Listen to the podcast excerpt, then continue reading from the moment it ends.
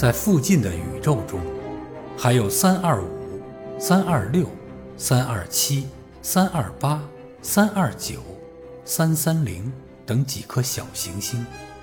小王子就开始访问这几颗星球，想在那里找点事儿干，并且学习学习。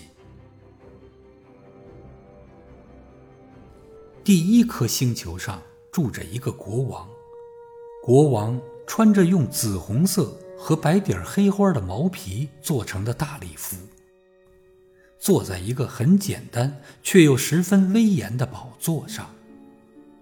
当他看见小王子时，喊了起来：“哈哈，来了一位臣民！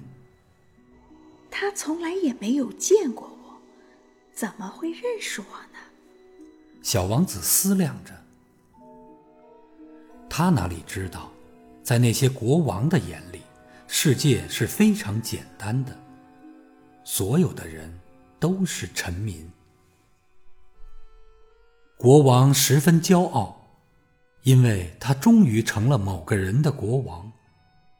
他对小王子说道：“靠近些，好让我好好看看你。”小王子看看四周，想找个地方坐下来，可是整个星球被国王华丽的白底黑花皮袍占满了，他只好站在那里。但是因为疲倦了。他打起哈欠来。国王对他说：“在一个国王面前打哈欠，是违反礼节的。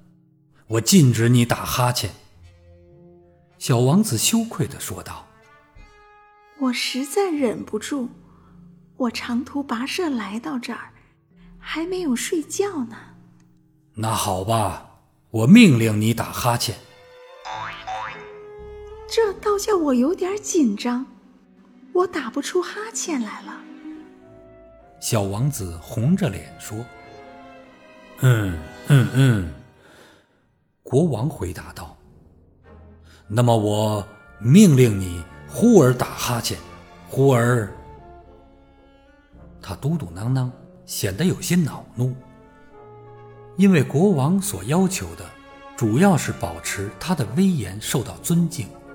他不能容忍不听他的命令，他是一位绝对的君主。可是，他却很善良，他下的命令都是有理智的。